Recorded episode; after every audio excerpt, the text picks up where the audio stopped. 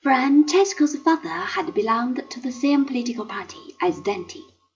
He, too, had been exiled, and thus it happened that Petrarca, or Petrarch, as we call him, was born away from Florence. At the age of fifteen he was sent to Montpellier in France, that he might become a lawyer like his father. But the boy did not want to be a jurist. He hated the law. He wanted to be a scholar and a poet, and because he wanted to be a scholar and a poet beyond everything else, he became one, as people of a strong will are apt to do. He made long voyages, copying manuscripts in Flanders and in the cloisters along the Rhine and in Paris and Liège and finally in Rome.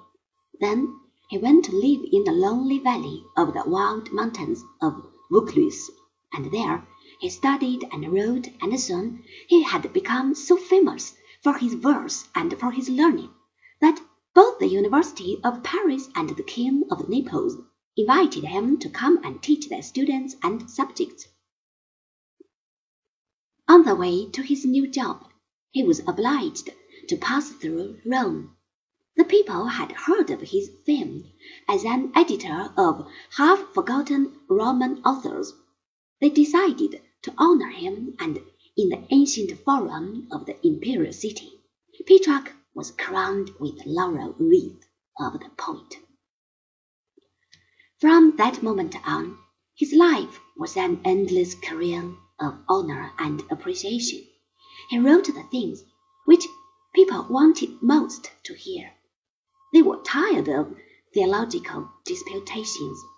Poor Dante could wander through hell as much as he wanted, but Petrarch wrote of love and of nature and the sun, and never mentioned those gloomy things which seem to have been the stock in trade of the last generation. And when Petrarch came to a city, all the people flocked out to meet him, and he was received like a conquering hero. If he happened to bring his young friend Boccaccio, the storyteller, with him, so much the better.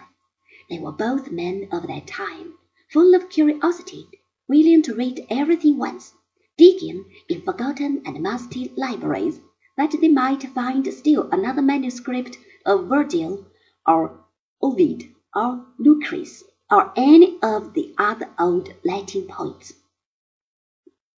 They were good Christians, of course they were. Everyone was, but no need of going around with long fists and wearing a dirty coat just because some day or other you were going to die. Life was good. People were meant to be happy. You desired proof of this? Very well. Take a spade and dig into the soil.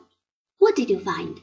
Beautiful old statues, beautiful old vases, ruins of ancient buildings. All these things were made by the people of the greatest empire that ever existed. They ruled all the world for a thousand years. They were strong and rich and handsome. Just look at that bust of the Emperor Augustus. Of course, they were not Christians, and they would never be able to enter heaven.